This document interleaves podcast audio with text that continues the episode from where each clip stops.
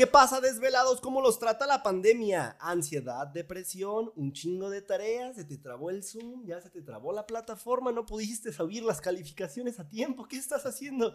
Tranquilízate y ven y relájate. Estás en Esto no es un podcast. Bueno, sí. Me agarraron un poquito nervioso el día de hoy, amigos. Espero que estén teniendo un excelente viernes. Tendremos un episodio muy cabrón. Muy, pero muy cabrón. Yo estoy pensando, auguro Métanle ahí a las apuestas del caliente. Amigos, este episodio va a durar más de la hora. Tenemos el día de hoy de invitado a un amigo que lo considero porque ha estado trabajando con nosotros. También el doctor Jaime Flores. Doc, ¿cómo estás? ¿Qué tal? Muy bien. Buenas noches, Oliver. Muchas gracias por la invitación. Bienvenido al podcast, amigo. Gracias, muchas, muchas, muchas gracias por haber aceptado. Eras un invitado que le estaba chingui chingue a mi esposa. Eh, dile que sí puede venir. La verdad quería que vinieras porque ahorita, últimamente, en los últimos años, he estado muy en contacto con la odontología. Qué chingón que colabores con nosotros y es algo que te lo digo todas las veces que vienes o al menos las veces que nos alcanzamos a ver. Claro. Agradecerte que estés aquí. ¿Cómo andas? No, muy bien, mira, muy relajados. Gracias a Dios, hoy es uno de los días en los que no tengo que salir corriendo de aquí a tu casa. Sí. Porque ya sabes que por lo regular es de que, bueno, bueno, bueno, mucho gusto estar aquí. Mucho gusto, pero, vamos. ya me voy. mucho gusto, ya viene, ya me voy. Sí. Este, no, muy contento, gracias por la invitación. Este, todo bien. Neta, gracias a ti por venir, cabrón. Para mí es un gusto que estés aquí porque vamos a tener por fin una plática que dure más de cinco minutos. Sí. sí pero también para la gente que nos está viendo, Gracias por estar disfrutando del episodio en vivo aquí en Instagram. Y no hay problema también para los que nos escuchan en Spotify. Qué buena onda tener a personajes como tú, un médico cirujano dentista, muy pronto cirujano bucal, que nos pueda dar un poquito de su tiempo de agendas tan apretadas para platicar, dar cátedra aquí, este, con muchos inclusive que están a punto de decidir qué estudiar pero también con personitas que ya están en la carrera, o no te voy a mentir, posiblemente nos vean doctores también y que vean qué onda. Claro, claro. Qué chido. Hoy vienes de trabajar. Sí, sí, sí. Hoy tuvimos un día pesadito desde las 6 de la mañana hasta las 6, 6 y media de la tarde. Corrido. Sí, así es, así es esto. A veces no hay tanto tiempo de comer, de descansar, pero no, contentos. Siempre hacer algo nuevo es excelente. Aquí antes de empezar la transmisión le preguntaba, pues, ¿cuántas? Una molita, dos molitas. Diez. Este, ¿Cómo estuvo eso? Platícanos. Mm, pues a veces suena muy, muy pesado, tal vez a veces no es tanto en un mismo paciente, a veces puede que necesite. ¿Fueron 10 en un mismo paciente? No. No, no, no. Este, la mayoría de las veces pueden ser 4 en un mismo paciente, que por lo regular el 90% de las veces son muelas del juicio. Entonces, la mayoría de los pacientes tienen 4, entonces son 4 por paciente. Correcto. En esta vez fueron 7 pacientitos, hay algunos 2, algunos menos, este, y así fue como lo, cómo lo sacamos, ¿cómo ves? A, lo mejor me vi muy pendejo, pero, güey, sí puede pasar 10 cirugías en el caso de, de pacientes que les van a poner como implantes, o, placas totales. Claro, claro, Hacen retiro de, bueno, ok, correcto. Eh, Jaime, qué chido. Vienes de trabajar y todo y realmente nos estás dando un espacio aquí para platicar. Eh, nos trajo un whisky el doctor, no lo pueden ver los de Spotify, lo siento, pero es un whisky eh, con sabor a canela y muy bueno. La definición perfecta es el, sabe a, a, de, de, canela. De canela, del rojo. Qué chingón era mi, mi sabor favorito de chicle, güey, la verdad. y estamos disfrutando y todo y pienso que va a amenizar muchísimo la plática del día de hoy. Yo quisiera que comencemos antes de irnos a lo fuerte, antes de irnos a las cirugías, a las bichectomías, a, a todo este rollo, quiero que nos cuentes vida de estudiante. ¿Cómo te fue? Vida de estudiante. Primer semestre, o sea, ¿ya sabías que querías estudiar odontología? Fíjate, yo vengo de una familia donde, la, donde todos somos del área de la salud. Mis padres son dentistas. Qué chido. Mi hermana la mayor es médico especialista. La mediana también es dentista. Entonces como que siempre estuve enfocado al área, de la, salud no estaba todavía 100% seguro de, por cuál área irme. ¿Era medicina o era odontología? Este, por mi estilo de vida, que tal vez nunca he sido tan estudioso, tan matado, no es mi forma de ser, tal vez me vi un poco más enfocado por la odontología. Entonces, por ahí es por donde comencé. Qué buena onda que lo tenías claro. ¿Te sentiste influenciado alguna vez por tus padres? Estudia esto. No, fíjate, ellos, gracias a Dios, mis padres siempre fueron muy abiertos en de que yo lo que quiero es que te realices, tú sabes en lo que tú quieras, pero si vas a hacer algo, hazlo, hazlo bien. Hazlo bien y que lo disfrutes. Y que lo disfrutes. A lo mejor muy tonta, pero si tú quisieras que, que de, toda la familia tú quisieras ser arquitecto, ¿te hubieran dejado? Sí, sí, sí, claro. Ah, correcto. No, hay, ningún, no hay ningún problema. O sea, siempre tuve el, el, apoyo, pero lo que siempre buscaban es que yo me superara. Sí, correcto, perfecto. Qué, qué, qué, qué bien. Y, y qué, buena onda que lo tenías claro, porque también yo ya lo dije en otro episodio, para mí, el hecho de entrarle al área de la salud, me parece que hay que nacer con ello. No sé tu opinión y ahorita compártenosla. Yo voy a poner siempre eh, en, en alto quien se dedica al área de la salud, sin demeritar las demás carreras. Todos necesitamos de todos, definitivamente, como tú lo acabas de decir, el chiste es superarse. ¿Lo tenías claro? ¿Entras a odontología y cómo te va? Primeros semestres. Este, me, me va bastante bien. Fíjate que por lo mismo de pertenecer a una familia que ya se dedica a la profesión, hay cosas que tú inconscientemente ya, ya conoces. O sea, como que te hablan de esto y es como que sí, eso ya lo sé. Entonces, es una gran ventaja en realidad la que tienes ahí y no batallas tanto, se te da de manera más, más orgánica. Y comentabas un poquito ahorita, o sea, son carreras que te puedo decir que tanto, al menos las que estoy más acercado es medicina, odontología, son carreras que sí tienes que nacer con cierto gusto para el trato de la gente, para ver ciertas cosas que a lo mejor para otros no son tan agradables. Este, y en el caso de la odontología también te puedo decir que no solo es este, el estudio, también tienes que tener habilidad con las, con las manitos, porque puedes ser el mejor estudiante, pero si no tienes habilidad, tal vez no te va a ir tan bien como tú, como tú quisieras, o vas a batallar mucho para, para poder sobresalir también. Sí, correcto. Qué interesante. Este es un clip, güey. Este es un clip para Facebook. Está muy importante, eh, está muy interesante lo que acabas de decir. Porque, bueno, coincide mucho con lo que, con lo que yo pienso yo no estoy en el área de la salud eh, directamente, indirectamente sí, pero definitivamente es algo que, que, aplaudo para todos los que están ahí, todos los médicos que nos estén viendo, para enfermeros, todos los que estén dedicados, hasta QFB y todo ese rollo. Qué interesante y qué importante es en, en, nuestra, en nuestro modelo de vida el hecho de tenerlos ahí por vocación. Por vocación. Porque también hay quien está por dinero, amigo y qué complicado toparse con este tipo de persona. Vamos en vida de estudiante todavía. Avanzas en los semestres, tú no veías como un arma de doble filo el saber, ah, eso ya me lo sé. Oh, no, claro. Siempre fue como que, ah, ya para qué, eso ya me lo sé. ¿Te confiabas mucho? Sí, sí, la verdad es que, bueno, voy a confesar que como estudiante, la verdad, nunca fui como el más aplicado. Siempre me confiaba lo que yo ya, ya sabía. Es como eso para qué, si al final de todas maneras lo voy a, a, resolver en el examen, de todas maneras voy a saber. Entonces, es algo que también al final me llevó a tener unos ciertos este, tropiezos por ahí. Sí. Que después también me, me sirvieron. Eso ya. Cuéntanos un poquito de esos tropiezos, Me gustaría que sí seas bien claro. Eres un, un ejemplazo, la mera verdad. Pero vamos contando tu historia desde cero, güey. Se vale, ¿no? Ok, sí, no, claro, claro. ¿Qué este, pasa en esos tropiezos? Mira, pues como siempre, la vida de, estudiante, uno cuando sale de su casa, te vas a vivir solo. Ok. Este, pues uno empieza a tener también diferentes tentaciones, te empieza a desviar, amigos, fiesta, entonces. Sí, morritas. Morritas, todo eso, ¿verdad? Bueno, duré muchos años con, con una chica, pero de todas maneras. Ahorita vamos a hablar de eso también. Este. Ah, es, es, eso. Empieza un mundo nuevo, la verdad, cuando sales de... Es una de las mejores etapas de, la vida. la, verdad, es una que se lo recomiendo, que la disfruten máximo cuando vuelvan de la pandemia. Traten de, de, hacerlo lo mejor posible. Más que nada para las personas que vienen de, de fuera.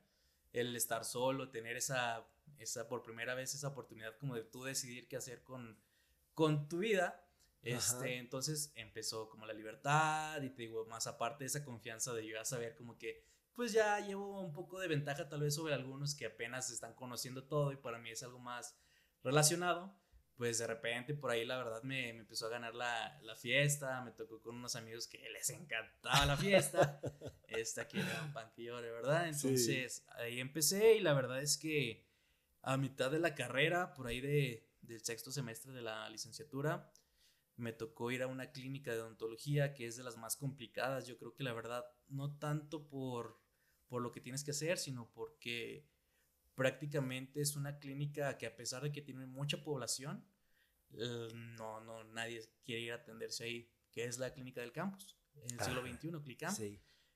Entonces, esa clínica, pues es donde están todos los estudiantes de toda el área de la salud, pero prácticamente pasas y es una clínica que siempre está vacía, o sea, se ve, ¿cómo se llama? Es, ahí va rodando ah, sí.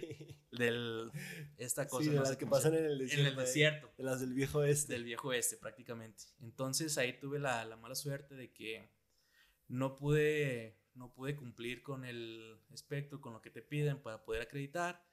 Este, en parte fue porque tampoco me preocupé mucho como por estar buscando tantos pacientes. Ya, tuvimos un episodio con mi esposa, también odontóloga, y, y, sabemos un poquito de eso, porque hablábamos de la práctica y todo lo que les piden. Nada más para dar un poquito de contexto a la gente que nos escucha el día de hoy. Eh, e, en odontología comienzan a practicar desde los primeros semestres, segundo, tercer semestre ya están practicando y los requisitos es llevar pacientes para diferentes cosas, ¿verdad?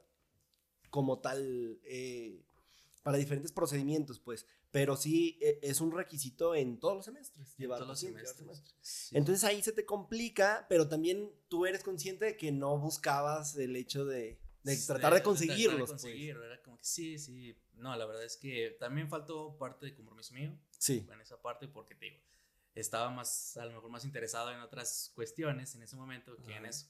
Y pues total, resulta, no se me dio y perdí ese, perdí ese año. Pierdes ese año. Y ahorita nos platicabas detrás de cámaras y yo te dije, por favor, danos carnita, dinos qué onda, qué sucede ahí. Te pierdes ese año, pero te vas a Estados Unidos. Cuéntanos esa onda, ¿cómo está la cosa? Sí, la verdad es pues, que cuando operé es como que no deja de ser un shock. Yo mm, anteriormente era un alumno, digamos que era un alumno bueno, sobresaliente. Entonces cuando de repente me veo del otro lado y me veo hasta el fondo, es como que, rayos, ¿qué, qué, qué está pasando? Tengo que hacer algo. Fue para mí como una manera de demostrarme a mí que podía hacer este, muchas cosas, como que no era nada más el, el, típico chavo que todo le dan y todo lo tiene fácil. Entonces como que me fui por ese lado de que, de que no, yo también puedo hacer mis cosas, yo, propios puedo hacer solo. Este, hablé con ¿Fue convicción propia el irte? Fue convicción propia, mira, para ese tiempo resultó que teníamos un viaje familiar.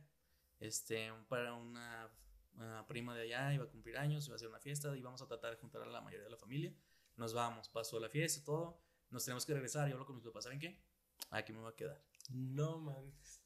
¿Alguien te lo propuso allá? ¿O tú dijiste, yo me quedo aquí, güey? Yo, yo quiero cumplir el sueño americano. No. sí, sí, Interesante. Este, hablo con ellos, mis padres, como que. ¿Qué, te dicen ¿Qué, vas a hacer aquí? ¿Qué vas a hacer aquí? Tú no tienes nada que hacer aquí, vámonos para allá.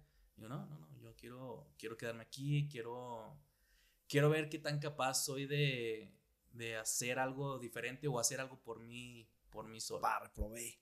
Sí, no, para ese entonces ya, ya sabían. Entonces, tal vez por ahí va lo mismo, como que te empiezan a cuestionar, así, tú dices, no, yo puedo solo, yo puedo hacerlo, yo tengo que hacer las cosas bien, tengo que demostrar que sí puedo hacer este, las cosas. Este, en parte fue porque yo ya tenía mucha pena con ellos, o sea, mis papás siempre han sido como muy, muy jefazos de mis hermanas primeros lugares. Sí. Eh, y yo siempre fui como que ahí la oveja. ¿Eres el más pequeño? Soy el más pequeño. Uf, entonces, un espejo, vi, vi un espejo en ti, cabrón. y sé la presión. Ya me habían dejado una vara un poco, sí, un poco alta.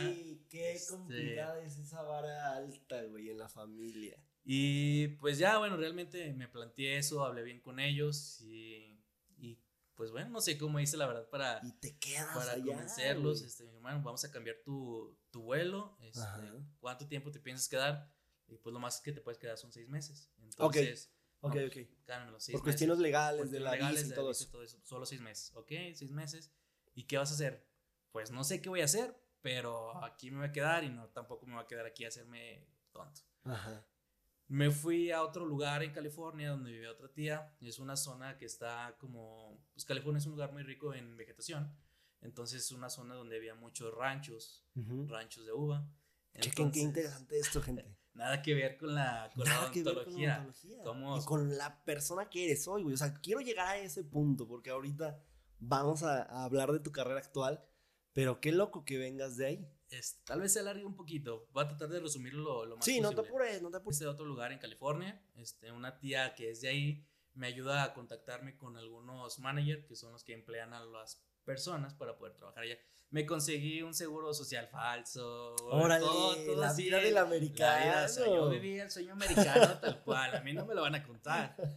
Sí, literal, ahí vas con una persona, no, pues sí, a ver, tanto así muy debajo del agua y todo. Llegan y te dan tus documentos, así como que eh, es relativamente parecidos. Igual tampoco, pues es un país donde va mucho Donde ya saben esa ya parte. Saben esa parte, entonces te da mucha, mucha oportunidad. No puedes llegar como tal a un trabajo a lo mejor tan bueno y sobre todo si no manejas el inglés. Pero en esos trabajos, digamos que es como, mm, pues lo, lo básico, donde la mayoría de la persona entra, pues entro. Entonces. Pequeña pausa. Cuando ya tomas esa decisión y ya lo ves tan tangible, tan real, ya estás comprando papeles falsos para trabajar, ya estás en ese rollo y hablemos quizá un, las primeras semanas que me imagino tenías euforia, empiezas a ganar tu propio dinero. ¿Cómo está la situación en tu cabeza? ¿Querías seguir estudiando odontología? ¿Lo tenías claro? ¿Regreso pronto? Mira, no fue tanto euforia las primeras veces, la verdad es que sí sufrí. O sea, llegas ahí y Primera semana, Jaime, primera semana. O sea, yo, llego... ¿De, qué, ¿De qué te empleas? Me empleé en campos de, de uva, o sea, granjas de uva. Este, donde lo que tienen ahí es uva, todo, todo el proceso que necesita llevar, ahí, te llevan. Y hay muchos, o sea, una semana trabajas en este, luego te llevan a otro y a otro y a otro. Total. Llego en la mañana y te le pasaban por ti las 4 o 5 de la mañana. O sea, tenías a las 7, 8 de la noche ya tenías que estar dormido porque tenías que estar a las 4 listo para que te fueras a trabajar. ¿Te disciplinó eh, eso? Primero eso fue el golpe más fuerte. en la universidad uno está acostumbrado de que pues me levanto tarde, uno se afleta de repente ahí las faltas, tengo estas, pues, no me levanto. Se supone que tienes que llegar a las 7, doctor, pero... a las 7, pero bueno, este, uno de repente se hace experto en eso. Primero es eso, tienes que llegar a tal hora. Disciplinarte. Disciplinarte en los horarios. Ok, vamos a estar horario. Estás ahí en medio, te entregan, ten unos guantes, unas tijeras, una carretilla y ten, empiézale. Ya, eso es todo. Ya, pues, ¿qué tengo que hacer? Pues córtale. Ok, pues ya, empiezas a cortar. Ahí está. No, así no es. Tienes que hacer de, de, cierta forma. Entonces, yo creo que la primera semana fue la más, la más difícil porque pues yo empecé a lo como yo podía y veías que no, los países son cabrones, güey. Sí. O sea, en lo que yo iba acá muy tranquilo, ya ellos ya llevaban por allá, ya iban son unas máquinas de, trabajo, la verdad. ¿Cómo te pagaban? ¿Por día o por lo que piscara? Este, hay, hay diferentes modalidades. Hay unos que te dicen por tantas cajas, te damos tanto. Y los que son muy expertos, ellos se van como por ese, por ese rubro, porque sacan más. Y hay otros que, pues, eh, te pagan el, el, día, en realidad. Pero de todas maneras, siempre están detrás de ti es, los encargados. Es okay. como ándale, produce, mijo, sí. a trabajar. Entonces tampoco no crean que uno se vaya nada más a que te estén soltando lana. Ajá. El principio, te digo, fue muy, muy pesado. Los primeros días era así como que soñaba, me frustraba por no poder hacer las cosas al mismo ritmo. Por rendir, claro. Y era como, no, sí, el bueno ese, sí, Simón, ¿qué estás haciendo aquí tú? Había discriminación, casi, casi así como, y es como que, claro, ¿qué, ¿qué está pasando? Y no, con el tiempo fue pasando, fui agarrando la onda, fui mejorando acá como en película motivacional que siempre pasa el que no puede, no da una y al final ya ahí anda, órale amigo, usted también, véngase para acá. Bueno, ya pasó eso, al final este, me fue bastante bien. Sí hubo un punto donde yo me pregunté, ¿y si me quedo aquí? Ok. Es que los dolaritos. Para, pero, a ver, espera también.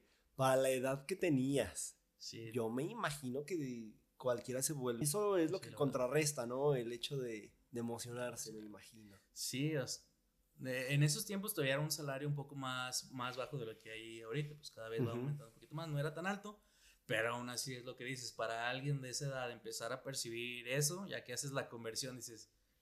¿Cómo sales de ahí? ¿Cómo sales de, de Pizcar Uva? Este, bueno, lo primero, pues yo mismo, me, mis propios familiares ya me empezaron a decir, pues si te gusta, como que vieron que me empecé a integrar muy, muy bien, pues si quieres aquí ya aquí quédate y ya. ya yo me empecé a cuestionar yo mismo, esto es lo que, lo que quisieras, o sea, te quedas aquí, ¿a qué aspiras? Allá tal vez puedas llegar a ser el, el doctor, pero aquí vas a ser este, el, el, trabajador que se levanta a las 4 de la mañana para irse a trabajar, de lunes a sábado, y así va a ser tu, tu rutina. Tal vez si te pones listo, pues puedes ir escalando, pero no va a variar mucho de tu sueldo, de tu salario. Un, saludo para todos los países y hay muchas personas que, que, sí, mis respetos, mis respetazos, la mera verdad, que, que laboran en esta onda, pero vamos a hacer un análisis muy certero. Tenías una familia que te ofrecía el estudio, entonces, ¿por qué desaprovechar esa oportunidad?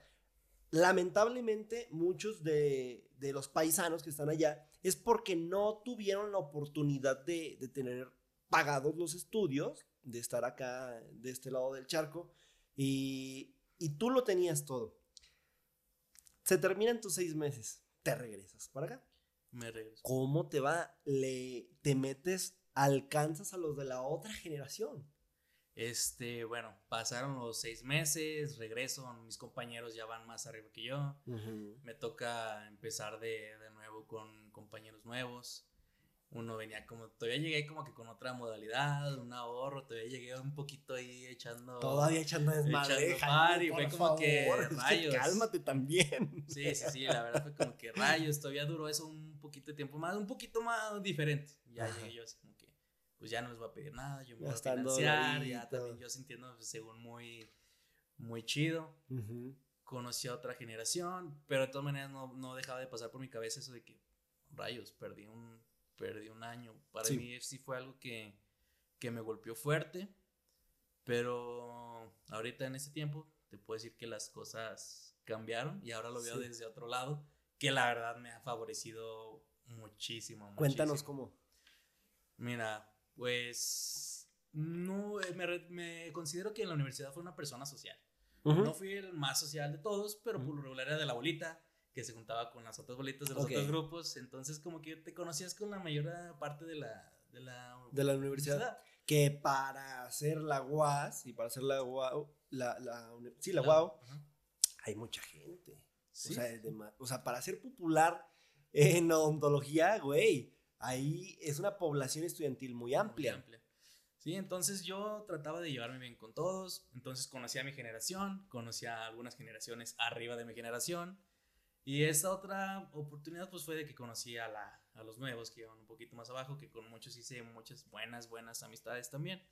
Y me dio oportunidad también de conocer a algunas otras generaciones un poco más, sí, claro. más abajo, que ahora se traduce para mí este, en más contactos. Sí que ahora cuando se necesita de trabajo, pues tengo un espectro más grande de referidores que me hablan. ¿Por qué? Porque tuve la oportunidad de convivir con más personas. Y en el primer instante lo veía así como algo triste.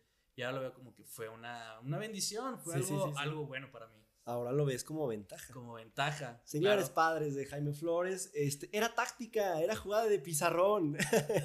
Ese año perdido lo tenía aquí. Eran carreras, no arrancó.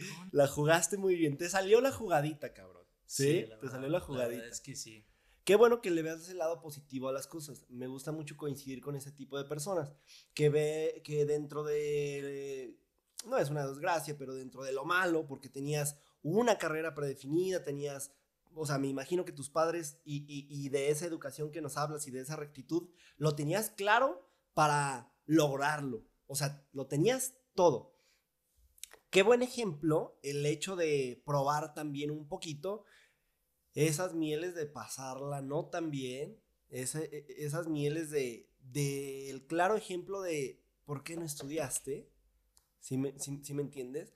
Porque a pesar de de que sí es complicado, hablemos en este país, lo complicado que es aventarte una preparatoria y, terminar una licenciatura, por más que sea autónoma y libre y los precios accesibles y como quieras, realmente el sistema, no sé si estés de acuerdo conmigo, pero esa presión que se siente es bien complicada porque no eres tú y otros 30, son por generación 250 alumnos de todos los municipios luchando por, por sacar la carrera. Qué interesante. Entonces, logras la carrera de médico cirujano dentista. ¿Qué sucede? ¿Cómo eliges la especialidad? ¿Y quién te guió por el camino de cirujano bucal? Mira, yo creo que todos desde que entramos aquí a la, carrera, una de las especialidades que más te llaman la atención es la de cirugía. En este caso, cirugía ¿Por Porque eh, uno los ve que son como los dioses de la odontología, porque se avientan cosas muy, muy cabronas. Procedimientos. Procedimientos muy, muy complejos, o sea, que ya rondan más allá de la medicina que de la odontología. Ok. Entonces, eso yo los veía también como, como un prestigio. El pertenecer a eso es un, es un prestigio. No cualquiera se avienta ese tipo de, procedimientos. Y al principio era tal vez un poco por ese lado de, de, de eso, del ego, a lo mejor de es algo muy, muy grande. Después, cuando termino, hago un servicio social externo en el IMSS, en Fresnillo. Qué chido. Ahí empecé, pues en el IMSS, uno lo que hace es un saneamiento básico. Los pacientes, la mayoría son sí. uh, limpiezas, este, resinas, pero lo que más, más, más hace son extracciones. Entonces de ahí, de ahí uno empieza así como que. Mm". es lo que te empieza a quitar ahí el, el, el, sueño. Sí, sí, sí. Ok, paciente de extracción, vas. ya. Empiezas y te empieza a gustar, que ya se te complicó ahí algo, empiezas a sudar. No, pero yo lo tengo que hacer, lo tengo que hacer se está jugando el prestigio aquí, nada de que, de que no puedo. Y de ahí empecé, gracias a Dios mi papá también trabajaba ahí, entonces fue uno de mis, de mis mentores, fue como mi último maestro de la licenciatura. Sí. Entonces ahí estuve y poco a poco me, me, fue gustando más, más, ya no tanto por el, por el, ah, es que son muy buenos, sino porque realmente me gustaba el, el tratamiento, el hacer ese tipo de procedimientos. Y empecé a practicar. ¿Y detectaste que eras bueno? Sí, es lo, que te digo, sí requieres tener cierta habilidad. Claro. Porque hay personas de todo, hay personas que son muy buenas en otros tratamientos y sí, que realmente nada de eso les, les gusta y no, yo sentía que, que, era algo que se me daba orgánicamente, naturalmente. Ok, eso es importante. ¿Cómo es? Qué, qué, chido. Y también lo, lo, lo de tu padre, yo lo tomo muy a bien no sé, no me quiero imaginar ahí en los comentarios, ay, su papá, papá, papá. Me adelanto, estoy en redes, llevo muchos años en redes, amigo. Sí, sí, sí. Pero a lo mejor me adelanto un poco. Pero yo lo tomo muy a bien, te voy a decir por qué. Qué menso si no lo hicieras. O sea, qué menso si no aprovecharas a tu padre, que se dedica a la profesión que tú vas encaminado. Qué, qué, qué, qué maldición si no lo hicieras, güey. Ok. Qué bueno que también detectas que eres habilidoso para esto y que sabes que a pesar de que leas y seas matado y tengas el libro aquí, el autor que tú quieras, si no eres habilidoso con las manos, porque la odontología es una carrera que definitivamente es 100% práctica, hay que estar ahí presente. Qué bueno que detectas eso y lo usas para bien. Entonces ahí eliges la carrera de cirujano bucal. Te vas a Puebla. ¿Qué onda con las especialidades? Me preguntaban ahí en Instagram que te preguntara a ti, ahora sí que soy el medio, amigo, ¿qué tan costosa es esa especialidad? ¿Te importaba, no te importaba? ¿Cómo estuvo en cuestión económica a lo mejor un poco el agarrar esa carrera? Mira, pues en odontología todo, todo, todo, todo es costoso, desde la licenciatura hasta la especialidad. Yo encontré una especialidad que para mí se ajustó a mis, a mis posibilidades. No es muy, muy cara. ¿Por qué? Te dan una beca entonces me recibí una beca del 50%, entonces pues, pude, pude solventarla. ¿Que todos pueden acceder a ella o no? Mm. si hay que llevar un promedio. Mm, no, yo creo que te hacen por ahí un examen muy básico, pero básicamente es algo hecho para, para la mayoría de las, de las personas. Correcto, gente, tómenlo bien, pónganse listos. Pónganse listos con eso, en realidad. No, yo creo que de las especialidades puede que sea de las intermedias, no, no es de las más caras porque he hablado con otros especialistas de otras universidades donde la verdad este, pagan un, un dineral. Ahí mismo en Puebla está una que se llama UPAEP, es como privada y ahí por una especialidad te cobran 12, 13 de pura colegiatura. Sí, mensual. Mensual. Más las cuotas de inscripción. inscripción pues, y, el instrumental. Sí, yo quiero meter ahí un poco mi cuchara y es que quieren, para debatir ahí un poco, porque como te comento, puede estar quien nos ve que apenas no sabe qué estudiar. exactamente. Entonces, se le conoce ortodoncia como una de las más costosas, ¿no? Porque les ni siquiera por, por las colegiaturas, como tú nos comentas, sino por el instrumental. Entonces, tú eliges esa carrera porque descubres tus habilidades. Definitivamente no, no viste la opción de, ah, es que esta es la más barata o esta yo la puedo pagar, esta está carita, pero mis padres pueden. Tú la eliges por habilidad y después te das cuenta que hay una beca, que no va a estar tan complicado esa parte. Instrumental, ¿qué onda? El instrumental. ¿Qué te exigen? Ok, cuando entras a primer semestre llevas puras teorías, todo, todo es teoría, vuelves a retomar cosas desde la licenciatura que dices, sí, esto ya para qué, pero bueno. De ahí te dan una lista de, de, instrumental de todo lo que necesitas. Te lo piden que todo sea de una marca en bueno, no en específico, pero que sea como de cierta gama de... Tú que ya, la, que ya estás en el ámbito laboral, ¿por qué crees que esto suceda? Porque también sucede en la carrera. La verdad es que al principio no lo ve. Sí puedes hacer cualquier procedimiento casi que con cualquier materia. Yo tengo mis teorías. Ahorita te voy a decir. Ah, ok, ok, ok. Ahorita vemos eso. Yo, yo en la verdad en la carrera nunca fui de, de, cosas muy, muy caras. ¿Por qué? Porque muchas cosas eran heredadas de mis mismos padres. Entonces, de ahí empecé, nunca me fijé como que sí veías de repente que uno llegaba con todo su, su instrumental de marca y así como que, órale, nomás le hace falta un doctor ahí. este, no, no es cierto, no es cierto, eso es broma.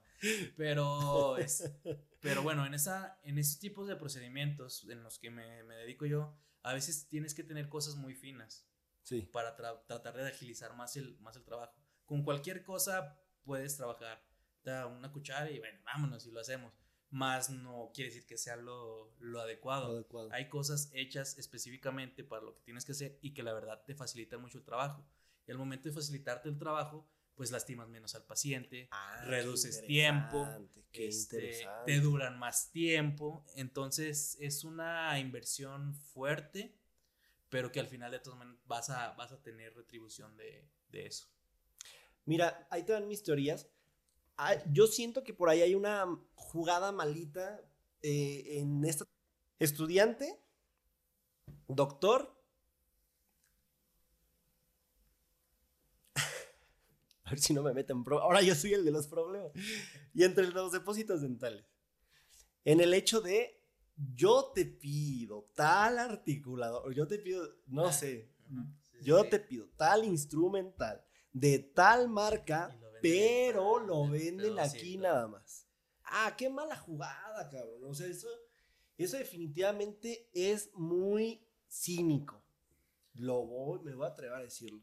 A mí me parece muy cínico porque es realmente, es realmente un docente en acuerdo con un depósito dental traemos tal artículo, pasamos comisión, pam, pam, pam, y yo a mis estudiantes los obligo a comprarlo contigo.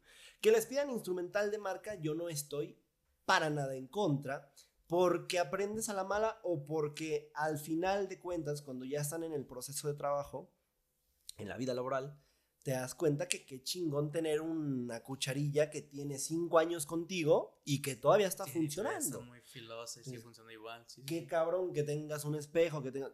A ver, perdónenme, ¿eh? yo, ah, tú dime algunas otras cositas, pero qué, qué, bueno que tengas tal cosa que sea Hugh Freddy o si, si hay algo más allá de Hugh Freddy que sea muy bueno y que te lo exijan y te lo pidan, qué bueno, porque si eres cuidadoso, también, claro. si eres cuidadoso, lo puedes conservar toda la licenciatura y cuando estés en pro de iniciar una especialidad o abrir tu consultorio, te va a funcionar. Ese material ya no lo vas a tener que recomprar. Cuando sí sucede con lo barato. Es como si compras espejos baratos, no sé. es, una inversión.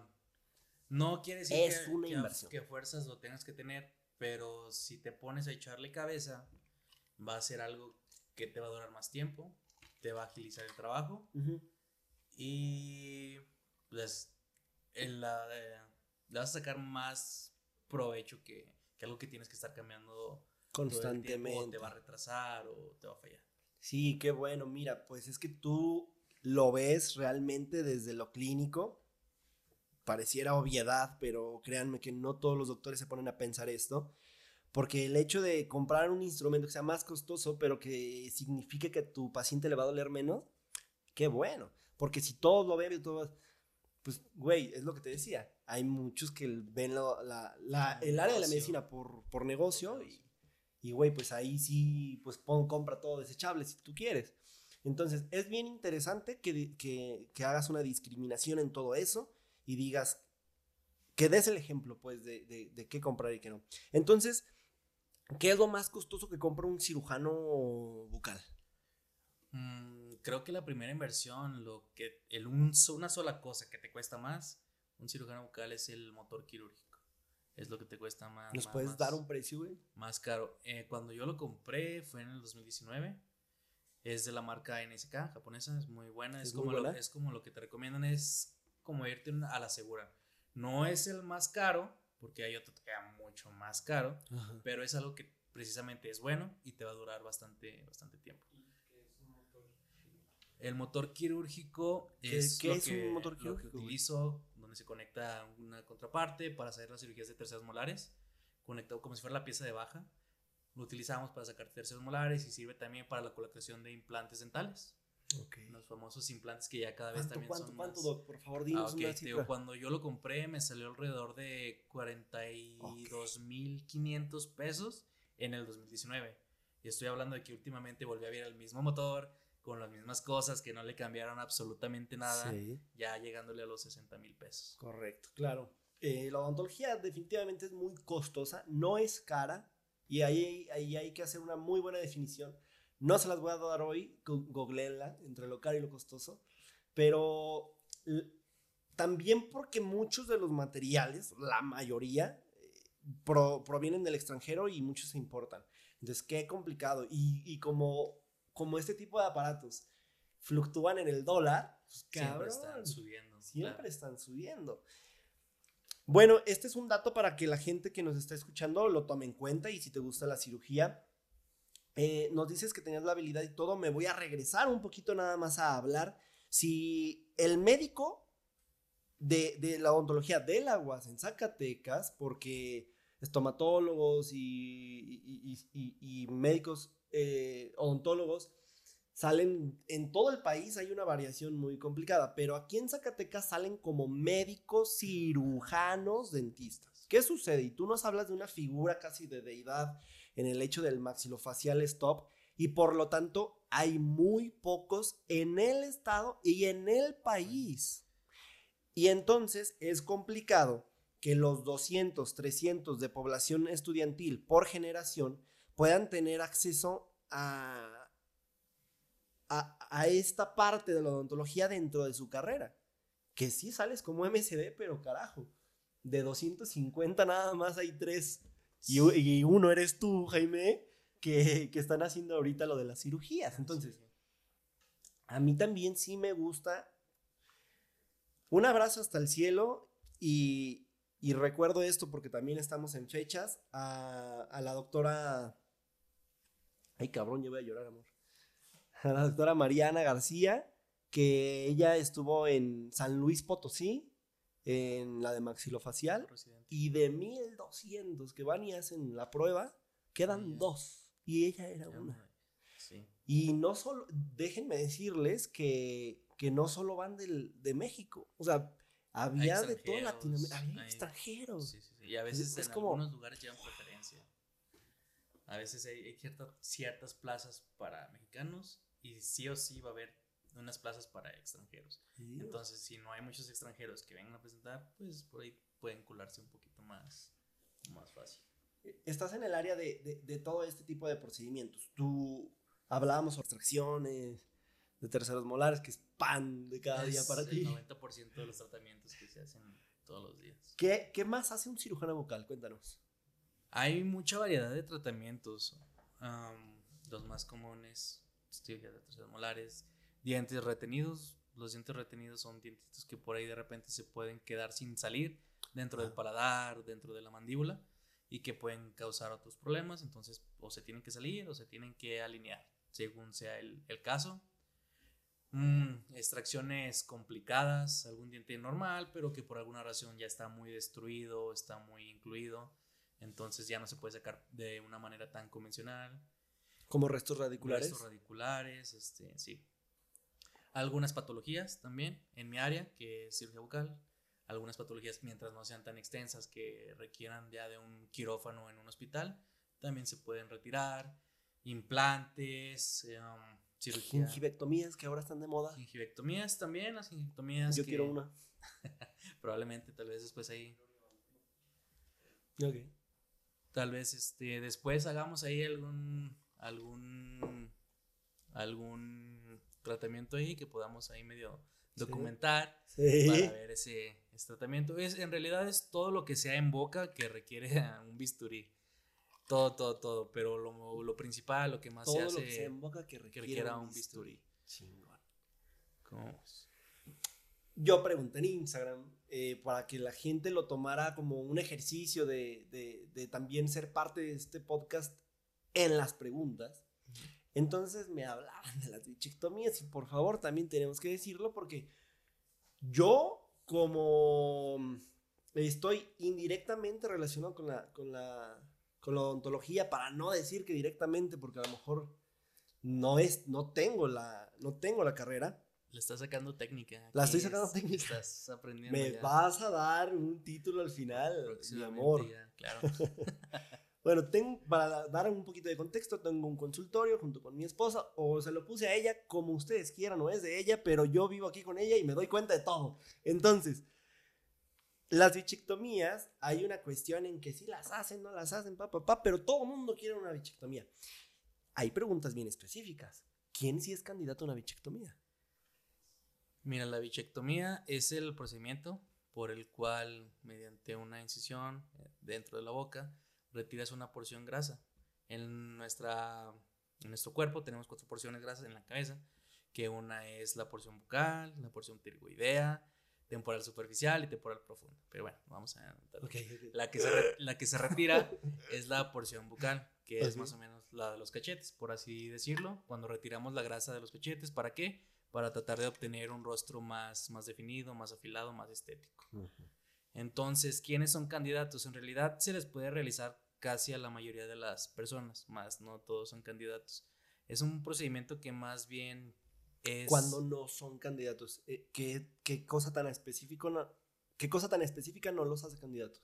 Yo te puedo decir que cuando no son candidatos es cuando es una persona que de por sí es una persona delgada y tiene su cara muy afilada.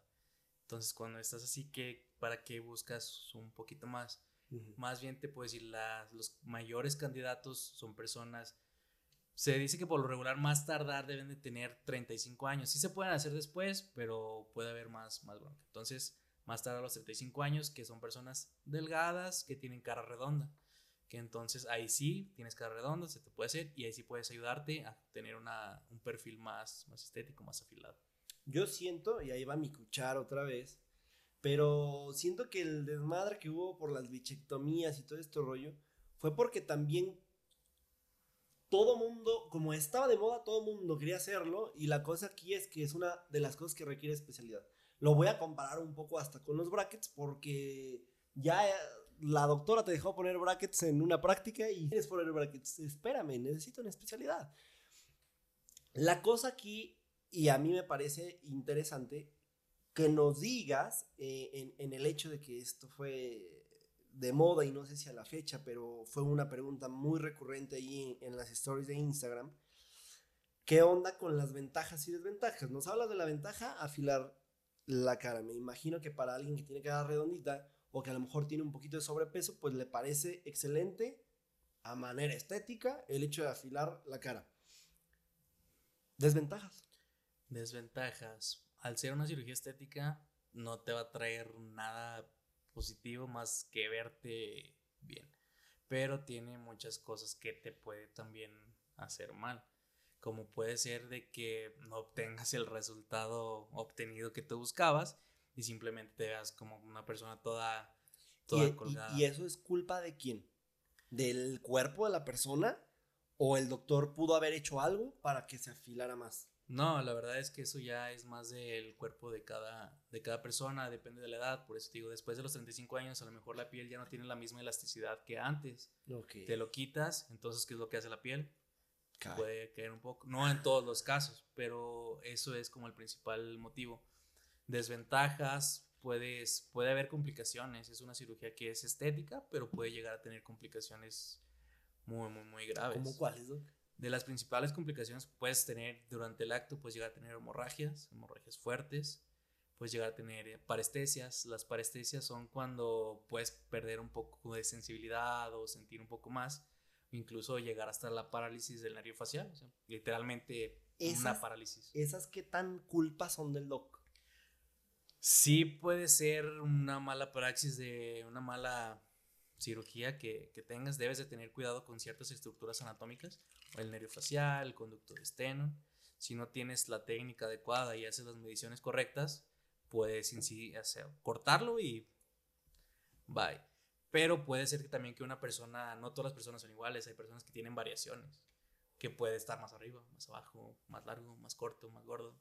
Entonces ahí puede tocarte la de mala suerte y también darle su, su regalito y al paciente. Son cosas que se deben de, de, platicar siempre con los pacientes. Sí, claro. Me imagino que se firman, bueno, yo en eso también sí estoy en contacto, documentos. Eh, ay, perdón, se fue el avión. ¿Cómo se llama? Ah, la de consentimiento, y todo este rollo y se le avisa las complicaciones que puede tener. Y claro, también porque la gente se nos puede asustar, pero su riesgo lo lleva hasta una extracción. Simple. Cualquier procedimiento hecho por algún médico o dentista, todos, todos, todos, hasta el más simple, conlleva un riesgo. Claro que hay unos que llevan más que, otros, pero todo y depende también mucho de la, del paciente. Si llega un paciente con alguna complicación, alguna enfermedad, pues ese riesgo se va aumentando. Entonces, para quienes la belleza es muy importante, para quienes cueste lo que cueste, yo quiero estar bello y con la cara afilada, danos precios, ¿qué tan costoso es este procedimiento? Mira, los precios son muy variados, obviamente dependiendo de, de dónde vayas, que si vas con las personas que deben de ir, el precio más o menos oscila en 7 mil pesos, más de 7 mil pesos. En algunas ciudades grandes, tal vez aquí en Zacatecas lo puedas encontrar un poco más, más, accesible, Que este procedimiento es un, eh, eh, es un es una operación única, es un, un, solo momento, sale del consultorio y listo, o hay que recurrir más sesiones, ¿cómo está? Lo ideal es que en una sola sesión se realice todo el procedimiento. Ah, Abres, este, retiras las dos bolsas de grasa, un procedimiento que debe durar 40 minutos, una hora, y de ahí recuperación. Ya recuperación. Ya no debe de. ¿Cómo está la onda? A ver, cuéntanos ahí poquitito. La recuperación, de algo de dolor e inflamación. Depende mucho de la manipulación que hagas cuando la estés haciendo. Si es alguien con quien batallaste mucho como para encontrar o que no tuviste la técnica adecuada y estuviste ahí moviendo y moviendo y moviendo, pues alguien que se va a poner como pelota y pueden venir las complicaciones. Y probablemente después tengas que tener terapia, sesiones con ella, láser, cosas así, para empezar a, desinflamar, dar algunos medicamentos, ah, para empezar a desinflamar. Lo ideal es 24 horas de reposo y empezar a hacer sus actividades Ay, 24 normales. horas, gente, vámonos todos a hacer la bichectomía mañana. Oye, pero ya estamos bien cerquita ahí de las muelas del juicio. ¿Cómo está, carajo? Lo pan de cada día. pan de cada día. Me imagino lo que más te da trabajo. lo porque todos tenemos muelas de juicio. Eh, no es cierto, eh, no todos. No, eh. hay personas, que afortunadas que no tienen. Pero fíjate, esta semana justamente también tuve una paciente, eh, fue, me parece que el miércoles, que tenía una más aparte de la del juicio. Eso también pasa. Eso ya es exceso de mala suerte. Cuartos molares. Cuartos molares también. No es muy común. es mucho juicio, señoras ya es tener, pasarse de juicio. Sí. Um, eh, ¿Son casos raros? Sí, sí, son, casos, casos, raros. Te podría decir que desde que me empecé en esto de la cirugía, solo llevo tres pacientes que me han ah, presentado cuartos, cuartos molares. Órale, órale. Estamos ahí con las muelas del juicio porque ya estábamos muy cerquita, ya estábamos hablando dentro de la boca. Eh, la mayoría son referidas por ortodoncia, pero mucha gente batalla con las muelas. muchos batallamos con las muelas del juicio. Hay que retirarlas. No permiten una buena higiene. Muchas veces vienen en mala posición, Te van a mover los dientes. Tengas brackets o no tengas brackets. Te van a hacer mucho batallar. Y en ocasiones que logran salir, que logran tener espacio, también no hay quien se pilla bien hasta la parte de atrás. Llegan a una caries y, y lo mejor es extraerlas. Hay un cierto porcentaje de la población que sí puede mantenerlas. No quiere decir que es de ley que te tengas que quitar, pero en realidad el porcentaje de la población es muy bajo, el 10%. Estamos hablando de personas que tienen una boca muy grande, que tuvieron suficiente espacio para que salieran bien y que también tienen su buena higiene, porque así tengas buen espacio, si no puedes tener una buena higiene, eh, tarde que temprano va a terminar causando una molestia. Una molestia. Entonces, bueno, háblanos un poquito ahí, el, el extraer siempre suena muy fuerte, pero también lo que siento yo y, lo comparto con, con, mi esposa porque manejamos ahí la publicidad todos los días, día con día, y tratamos que más que publicidad sea información educativa. El hecho de dejar una muela ahí criada, porque también hay quien dice, ah, no importa, esto que me la tengan que sacar y que, la saquen y tal. Pero al diente lo ven como un hueso y realmente es un órgano vivo que está conectado con muchas tiene muchas terminaciones tiene muchas terminaciones y este, dan con el corazón, o sea, sí, está, está los ¿Cómo no te preocupa una caries? Eh, las principales complicaciones más graves que puede llegar a tener en corazón, endocarditis o en cerebro, porque es lo que queda más, más cerca y todo el cuerpo está conectado. Entonces, una infección muy grande, más un paciente que está descompensado, puede llegar a causar la muerte. Una muerte. La muerte no es Parece broma, pero es algo. No, bueno, parece broma porque muchos tomamos las caries a la ligera. A la ligera, claro. Entonces tú, tu chamba es retirarlas cuando, cuando alguien más te lo indica y tú también que vienes de ser médico cirujano dentista y aparte tienes la especialidad, esas muelas hay que quitarlas o vienen en mala posición con ayuda de una radiografía, un buen diagnóstico, hay que quitarlas. Tu chamba es yo no las veo, pero ahí hay unas muelas del juicio. Sí, hay que jugar mucho con la imaginación, ¿eh? tú, tú, juegas al operando. Tenía mi ahí vamos, practicando. Cuando están fuera es más fácil. Cuando ya erupcionaron. Sí, claro, cuando ya tienes, cuando algo que ves, pues te lo imaginas y es más fácil tratarlo a llegar y pues aquí no hay nada. Pero con la radiografía sé que sí. Sí, la radiografía es un instrumento de diagnóstico importantísimo. O sea, si no tienen radiografía, no se saquen sus No se saquen sus mueles como los brackets. si no te hacen estudios y así. No se lo saquen. porque así se podrá ver por arriba muy bonita, pero por abajo puede traer un, un show. Entonces. pues sí llega a ser este, bastante complicado. Las radiografías son muy buenas, pero no, no te dan tampoco el 100%. A veces llegan a tener una distorsión hasta del 70, 70%. y tú ves una imagen. 70%. A veces tú ves una imagen en dos dimensiones. Tú ves que está aquí, pero no sabes en qué profundidad puede llegar a, a estar porque solamente tú lo ves. Oye, los rayos X son carísimos, por el amor de Dios, y yo no entiendo cómo esa tecnología todavía puede haber falla. Sabía que había, doctor, pero 70%. Bueno, eso, eso en las panorámicas. Las periapicales, las pequeñas, esas sí son mucho más, más confiables. Más confiables. Claro, pero, pero, pero, ah, claro, claro, claro. Pero para sacarte las muelas del juicio no le vas a pedir. una de cada una. es más... Le vas a causar cáncer al, paciente. Entonces, ustedes trabajan todavía con la panorámica que, oye, a ver, eh, el rayos X de panorámicas, yo lo he buscado hasta arriba del millón. Sí. Millón y medio. Tomógrafo, ortopantomógrafo. ¿Qué onda? Entonces, tú te apoyas de esto y, lo comentas. Bueno, yo sé que quién se atreve a hacer este procedimiento sin una radiografía. Pero entonces tú lo, tú lo comentas y todavía hay un error del 70% y tu chamba, que ya estudiaste para eso, libros y libros y libros, pero la práctica también te ha ayudado. Llegas a un lugar, abres, sabes que hay una... Ahí tiene que estar. pero el chiste es no manipular tanto, cómo está tu chamba y, pre, y perdón la pregunta tan precaria que acabo de hacerte, pero yo quiero saber cómo lo haces. La radiografía sí te sirve mucho, tío. Es, es de. Haces una incisión. Sí. Cuando vienen en muy mala posición, que no se observan, tienes que hacer incisión. La incisión es el corte con un bisturí de la encía. Tienes que hacer una incisión, tienes que diseñarla primero, tienes que saber de qué manera, no nomás es llegar y, y, hacer una raya, ya tienes que saber de qué manera hacerla, porque tienes que despegar, tienes que despegar esa encía del hueso y hacerlo de una manera en la que puedas tener un acceso para poder ver bien qué es lo que estás haciendo y sin lastimar también a tu paciente. Porque lo que lastima mucho a los pacientes no es tanto el corte que hagas de hueso o algo, son los tejidos blandos el músculo, la encía, todo eso, si estás ahí moviendo, jugándole, pues obviamente un paciente va a terminar así como pelota. Entonces tienes que hacerlo de una manera adecuada que puedas ver bien y que no tengas que estar moviendo más. Posterior a eso, si no se observa, tienes que empezar a hacer un corte de hueso. Hay un instrumento que se llama fresa, ahí tienes que empezar a desgastar. ahí entra ya tu micromotor. Ahí es donde entra ya el micromotor que estábamos hablando hace rato. Lleva una fresa muy larga, bueno, larga, con mucho filo. Tú manejas las revoluciones con las que quieras trabajar, la velocidad. ¿Por qué? Pues más velocidad, más calor. El calor puede causar necrosis del hueso. La necrosis es la muerte del hueso. Entonces tienes que, que modelar todo eso a tanta velocidad, con irrigación. Siempre tiene que estar llevando agua para no calentar, no causar eso.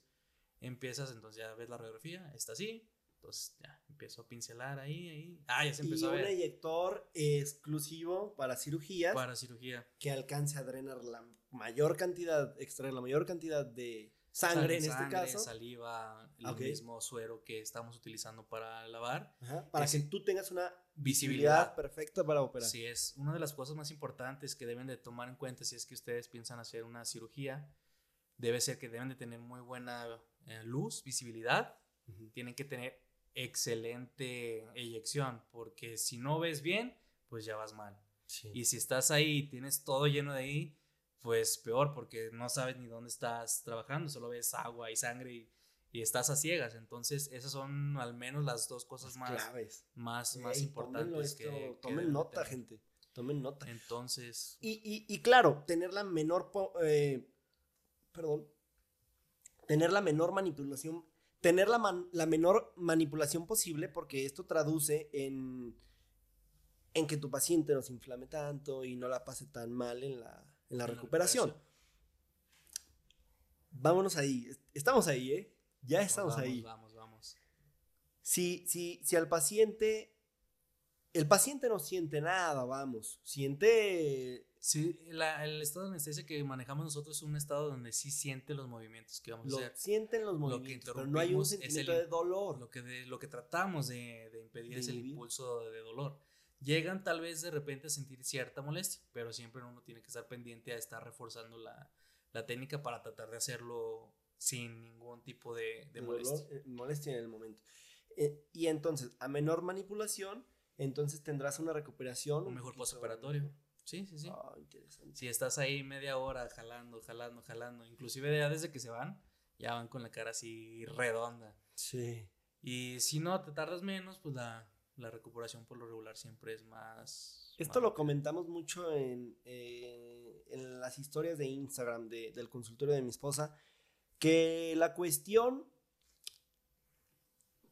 parte un poquito de atrás. La cuestión de ofrecerle el retirar las cuatro muelas del juicio en una sola ocasión, porque hay pacientes que a lo mejor yo lo pienso como paciente, ah, es que es por el dinero, es que es por la lana, es que por, ¿ok?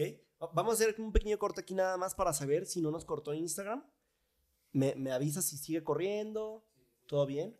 Ok, este será un episodio especial, esto lo recortamos, Javi. Este es un episodio especial, gente de Instagram. Definitivamente yo sabía que nos íbamos a extender en la hora soy muy curioso de mi parte, pero el episodio lo vale y si el paciente... Si, si el paciente... También, también. Te estoy consultando, mira, me, me, me, están terapiando. Qué igualado me di, cabrón, perdón. Si Doc tiene chance. Sí, adelante, vamos. Perfectísimo. Entonces, vamos ahí un poquito a retomar en qué estaba, perdón. ¿Me ayuda? Cuando sean cuatro, por si es por ah, negocio, por si es. Va, va, va justo, justo, doctor, hablábamos un poquito de. No, iba otra vez. Ya, ya me acordé. De retirarte a las cuatro. Ajá. Esto yo lo checo con mi chica en la, en la publicidad que hacemos para Dentalcast. Que te digo, tratamos de nutrirlo de manera contenido informativo, contenido educativo. Y es bien importante saber esta distinción. Porque se le ofrece al paciente cuando clínicamente ustedes lo ven posible también no sé si en todos los casos se pueda, pero el hecho de retirarte las cuatro muelas del juicio de un jalón. Yo sé, y, hasta yo puedo llegar a pensar lo que el paciente puede decir. Ah, es que es por la lana, que sí, más rápido, el dinero más rápido. Pero oye, es que yo también fui una de esa población que comentabas hace unos momentos, en los que las muelas o vienen en mala posición o por fortuna las mías fueron extracción, doctor.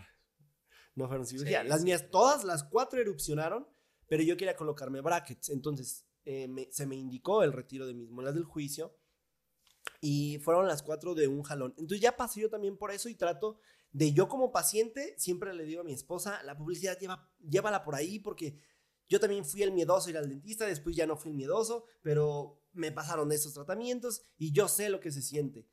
¿Por qué las cuatro muelas del juicio? Porque la recuperación solo va a ser una. ¿Y qué es lo complicado? Salvo tus palabras que, que ahorita nos comentes, ¿qué es lo complicado en quitarte las muelas del juicio? La operación no, porque este cabrón es muy bueno y, y, en menos de dos horas ya te quitó las cuatro muelas del juicio, si no es que hasta en menos. Neta, sin dolor, sí se siente lo que están manipulando. Los olores son importantes. Empieza a oler a sangre, empieza a oler tu motor y todo. Estás cortando hueso. Pero la recuperación es ni siquiera dolorosa porque vas medicado lo tedioso que es comer, lo tedioso que es tener buena higiene y lo tedioso que es reposar. Vaya, yo dormí sentado tres días. Sí, sí, sí. Eso es lo que ustedes están tratando de decirle al paciente. No te quites de una en una, carajo. Son cuatro recuperaciones. Te puedo decir así, sin temor a equivocarme, que prácticamente la recuperación va a ser la misma de un paciente que se quita dos a un paciente que se quita cuatro. Siempre y cuando sean inferiores porque por lo regular la inflamación viene más que nada de la parte inferior, que es donde está un poco más, un poco más complejo, donde manejas más tejido, más todo, es de donde viene la, la inflamación. Entonces, prácticamente es, es, es, lo mismo y claro que es buenísimo no estar tomando tanto medicamento, te lo tomas una vez y te va a servir lo mismo medicamento si te, tomas, si te quitas una que si te quitas cuatro. O sea, el mismo medicamento te va a funcionar. Sí. Te vas a quitar del estrés de que otra vez tengo que pasar por eso. Sí. Y la verdad tiene muchas, muchas ventajas. No con todos, a lo mejor no con llega todos a ser. Eso ya lo determinarás tú, el especialista. Sí, hay casos que dices, ¿sabes qué? Esta sí está bien maníaca, aquí nos vamos a aventar un rato para que te estreso más. Ahí sí. Pero también la mayoría de las veces es posible, porque en superiores por lo siempre es muy, muy rápido. Sí, eh, me imagino que el doc se refiere aquí a cuando traen unas raíces bien raras y la o la muela viene para atrás y... atrás, sí, sí, sí, sí. Casos muy, muy, especiales. Y si tal cual no es como, pues quítate las cuatro, no es tan aconsejable. Pero, bueno, yo, yo quiero seguir un poquito ahí, en, en el área de las terceras molares, y hasta me atrevo a preguntarle a la gente que es Instagram, que, suelte preguntas y, igual el productor nos ayuda para que nos las aviente aquí por el chicharo. Pero es que las muelas del juicio son un tema, son el tema. Todos en algún momento de la vida es como, oh, ya me están, ya me están saliendo. Es una etapa difícil por la que la mayoría de las personas tienen que pasar. Sí, No es... Y es que yo te decía, también hay quien eh, está preocupado por su estética, pero los brackets luego también suelen ser porque no estás mordiendo de la manera adecuada, no tienes una, una mordida, una clase, se dice. Una clase de mordida adecuada. Adecuada, entonces nos metemos un poquito en el área de la ortodoncia, que se piensa que siempre es por estética el traer brackets, si no, no, no, no. hay personitas que no muchas veces es funcional, muchas veces puedes tener alguna molestia articular y al momento de alinear tus, tus dientes, que ya tienes una mordida correcta, santo remedio, se te quitó tu dolor al momento de abrir, cerrar, todo eso.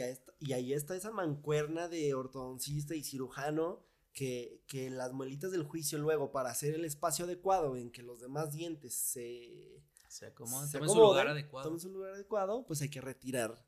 A veces hasta primeros premolares. O segundos, ya depende, esas indicaciones ya son 100% de, de, ortodoncia. ¿Qué onda? Ah, entonces ahí va la mi pregunta.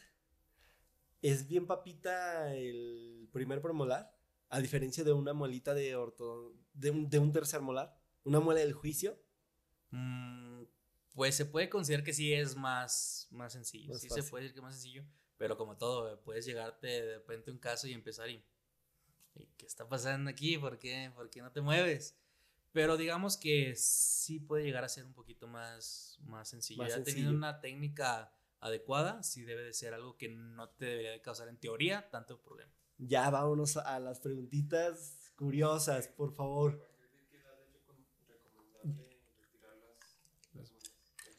Saludita, amigo. Salud, salud, salud. Por favor, dinos. Me dicen acá en producción. ¿Cuál es la mejor edad para retirarte las muelas del juicio?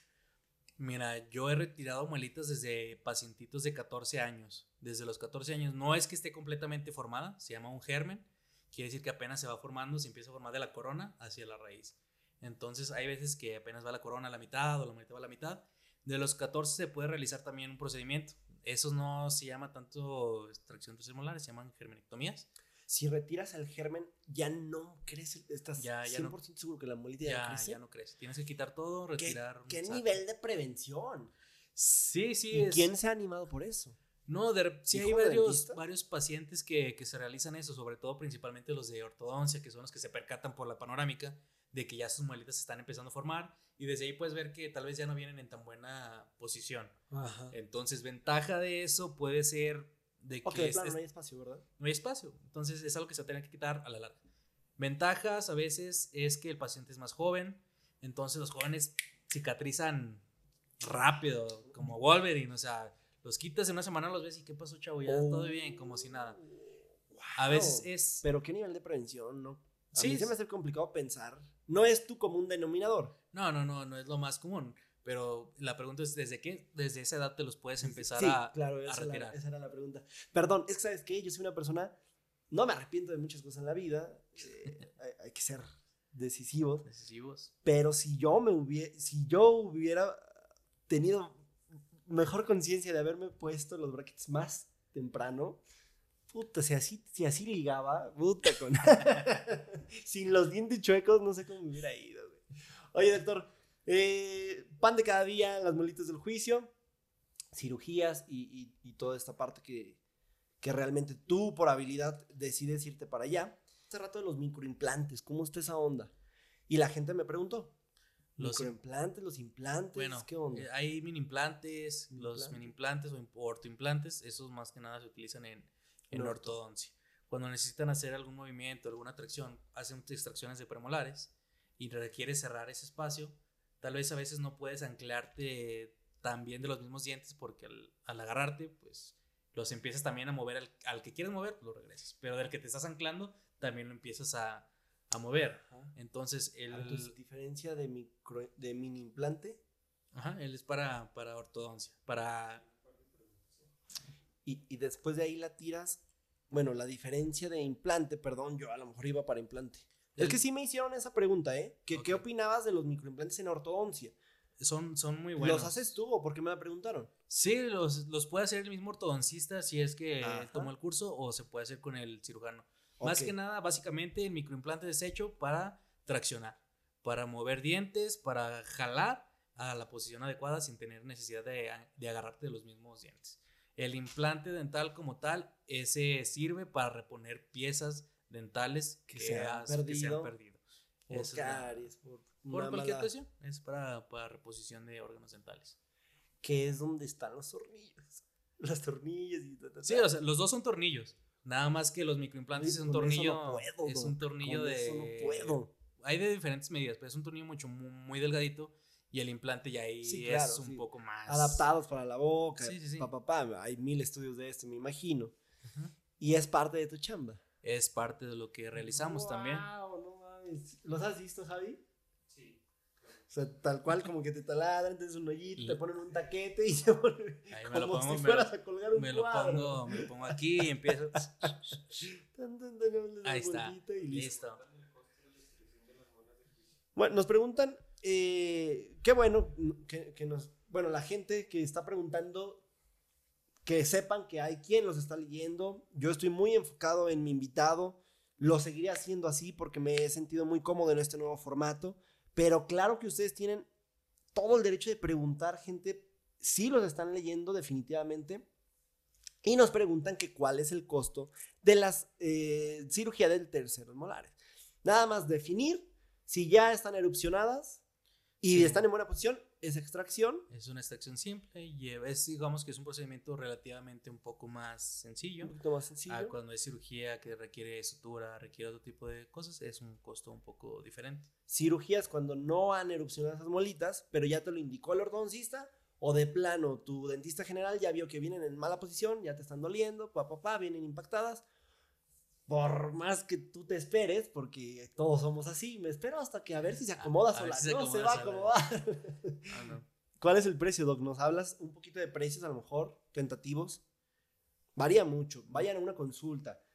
Varía eh, mucho del consultorio en el que vayan. Claro, La verdad, o sea, se van a encontrar precios muy distintos, pero les pudiera decir que los precios van, depende de donde ustedes vayan, desde los 1500 pesos hasta los 2.500 pesos. Sí, correcto. Ahí dependiendo ya de, de, dónde, dónde acudan. Definitivamente acudan a una consulta de valoración de diagnóstico, se les van a pedir estudios, pero porque es lo mejor para ti, lo mejor para ti. Y de acuerdo que los precios van a variar muchísimo, tanto de consultorio a consultorio como de estado a estado. Y, y es interesante, ustedes pregunten lo que quieran, si el doctor no lo permite, adelante. Aprovechen. De que le retiraron las muelas eh, a un chavo, a Yurem, dice que el maxilar inferior se le mueve a veces cuando come. ¿Qué procede? Ok, hay un caso muy específico, Doc, en los comentarios. Eh, salud, Yurem, gracias por compartir tu caso. Nos comenta que eh, tras una extracción de, de, de, terceros molares, tiene un dolor en la articulación. articulación cuando come. ¿Qué sucedió ahí? El maxilar inferior. Pues ahí así eh, no te puedo decir así de simple. Hasta diagnosticarlo. Hay que diagnosticar, igual hay que tomar este, radiografías o tomografías para observar. No es lo, lo común que llega a pasar, digo, no sé cómo estuvo su, su caso. este, hay que revisar, digo, para ver que no haya ningún, ninguna anomalía ahí. Pero no es, no es algo muy común que, que pase. Entonces, no te puedo echar mentiras, no me gusta echar mentiras. No, no, no. No te puedo decir exactamente qué, qué hacer qué es lo que te, lo que te pasó. Entonces, porque pueden ser mil, mil cosas en esta área, como puede ser una cosa muy sencilla, puede ser algo muy, muy fuerte. Entonces ahí más bien sí tienes que acudir a definitivamente a revisión para ver qué es lo que tienes porque no es algo muy no es común, no es común que eso que eso pase. Tal vez pudo, pudo pues. llegar a ver si estuvo mucho tiempo con la boca abierta o algo así, pudo haber una luxación, que, que la mandíbula se saliera de, de su lugar correcto. Y entonces tal vez si tiene dificultad para abrir, para masticar, tal vez hay que hacer una maniobra para volver a, a mover ese maxilar, esa mandíbula, a su, a su, a su articulación, o sea, al lugar donde debe de, de estar. Correcto, ¿no? Gracias por, por atender esa situación. Vámonos un poquito dándole conclusión a este episodio si el doctor me lo permite, yo le dije, vente preparado porque terminando quiero pistear contigo. Claro. A ver, por favor, quiero echarme unos tragos. No sé si me permita unos 30 minutitos eh, en la otra cuenta de arroba esto no es un podcast. Bueno, sí, esténse pendientes de las historias, les avisamos si sí o no. Pero vamos concluyendo, Doc, para que dejes un mensaje que definitivamente quien ha estado aquí de principio a fin o quien realmente, bueno, nos escucha en Spotify, Has dejado muchos datos muy importantes, has dejado claves, para mi gusto, hasta una superación, un logro definitivamente eh, en tu carrera. Has dejado un mensaje positivo, pero si pudiéramos resumir y pudieras darle un consejo al estudiante de odontología general, haznoslo saber, por favor, dínoslo. Voy a preguntar también un consejo para el que ahorita está iniciando en su especialidad. Ok, bueno, para los que van, los que están ahorita cursando en la licenciatura, después si la universidad es una de las mejores etapas que les va a tocar vivir, disfrútenla. Ahorita no se puede, pero tal vez después cuando vuelvan traten de disfrutarlo al máximo. Pero ya cuando estás afuera te das cuenta que en realidad no es tan difícil. Puedes combinar la fiesta con la escuela. Hay que ser muy inteligente Hay que ser muy inteligente para eso. No, no es difícil. En realidad yo estuve del lado donde Mm, era el chico rebelde y ahorita estoy en el otro lado y te das cuenta que en realidad no es tan difícil, solo es cuestión de, de tomarle un poco de interés. Traten de tomar algo que sea de su interés. ya sea del área, del área que sea, pero empiecen a, enfocarse en eso, empiecen a, darle importancia y no nada más se vayan por, por la fiesta, porque después saliendo, si tienen la oportunidad de hacer algo más, eso les va a dar una ventaja muy, muy, muy grande. Y no se olviden de convivir tampoco, porque el hecho de estar en la escuela, estar haciendo contactos, también te puede dar mucho. Después, todos necesitamos siempre de alguien. Entonces, no crean que ustedes solos siempre van a hacer todo. Aquí nadie es todólogo, se los digo. Y si quieren, tienen esa mentalidad, no creo que les vaya a ir muy bien, la verdad. Hay que saber nuestras limitantes, hay que saber hacer las cosas. Entonces, hagan contactos para que después puedan ofrecer cosas mejores. Créanme que eso después les va a dar un plus y les va a ayudar muchísimo en su trabajo. Qué buen consejo. No quiero interrumpir lo que acabas de decir para que la gente lo analice como tal. Sola, solo me atrevo como, como host de este programa recalcarles que analicen bien lo que acaba de decir e, el doctor Jaime y lo refuercen un poquito o, lo, traten de, de, asimilar con el hecho de, de, que los contactos son bien importantes. Y acuérdense que están con 250 cabrones que están buscando también pegarla. Están buscando eh, que en el área de la salud les vaya bien. Entonces, hay quien se va a ir por la especialidad, hay quien va a poner su consultorio, hay quien no va a hacer nada. y bueno, todos van a su tiempo. También eso lo podríamos especificar. Es muy importante, no se desesperen, la verdad. Cada quien lleva su tiempo. A veces uno sale y ves que un rápidamente se van a hacer la especialidad y dices, ya, ya, me estanqué. consultorio así con, que nada. Hay muchos que tienen la facilidad de poner su consultorio, qué bueno. Hay muchos que se pueden hacer la especialidad. Y hay quien. Qué bueno. Y qué bueno. Y hay quien lo pone y le va bien. Hay quien lo pone y no le va, bien, Y hay quien se va a la especialidad y. Le va bien y hay quien también no, le va bien. Sí, o sea. Y no se desesperen. Exacto, todo es, todo es un proceso. Ustedes enfóquense en lo que quieren realizar, pero sean muy, muy claros. No traten, les digo, no traten de abarcar muchas cosas Traten de buscar lo que les, les apasiona más y enfóquense en eso. Ahorita en estos tiempos, la verdad, el tiempo de, hacer todo ya no está tan, tan fuerte. Uno tiene que aprender a saber sus limitaciones y la verdad es que hacer equipo. En estos tiempos, la verdad, el que hace equipo le va a ir mucho mejor que el que trata de hacer todo él solo. Meto mi cuchara porque estoy más que de acuerdo contigo y, y realmente no es una no sé cómo explicarlo, doctor, pero para mí es espectacular todo lo que estás diciendo. Te lo digo bien, güey. Te lo digo bien. Y hay pocas veces, hay pocas oportunidades de, de, decírtelo a ti de frente. Una quiero que sea esta. Gracias por estar con nosotros en el consultorio. Gracias por llevar y cuidar a los pacientes con la misma filosofía que nosotros buscamos hacerlo. Vamos empezando nosotros. No, no, no puedo decirte más allá. Quiero ya conocer, quiero llegar a ese punto pero creo que vamos paso a paso. Realmente agradecerte nuevamente. Mi esposa está muy contenta con, cómo has tratado a los pacientes porque, número uno, que sepas hacer lo que haces y que lo hagas bien. Entienda que estamos en el área de la salud. Es bien complicado luego ser sensible y ser, te voy a mostrar mi vida y, al doctor siempre lo quieren ver estudiando y del alcohol nada y lo quieren ver muy recto. Y entonces, debes saber la gente que, que tienes una vida, pero, pero también ese hecho de que le dices a los nuevos, convivan, tan, tan, tan, tan, tan, soy yo, soy yo, soy, socialicen, son, pásensela bien. A final de cuentas, sus, sus, amigos van a ser sus colegas. y también tu competencia. Entonces, ponte pilas, cabrón, porque esta vida es de bam, bam, bam. Y ahí vamos. Ya cerramos este episodio, por favor, con, con el consejo para la especialidad. Y te tengo una serie de preguntas rápidas así, que las sueltes. Miéntalas, Échalas. Vamos, venga tu consejo para alguien que entró a la especialidad, sea cual sea. Sea cual sea, si entraron recientemente, les tocó una etapa muy, muy difícil. A mí también me tocó la etapa, la etapa de la pandemia. De todas maneras, uno estando en esa área, en ese grado, uno ya no depende tanto de la escuela. En ese entonces tú ya eres el autodidacta, tú ya tienes que saber que te gusta, entonces no esperen de allá para acá. ¿Sabes qué? Tú ya tienes que echarle ganas y ponerte a investigar. De todas maneras, no lo dejen.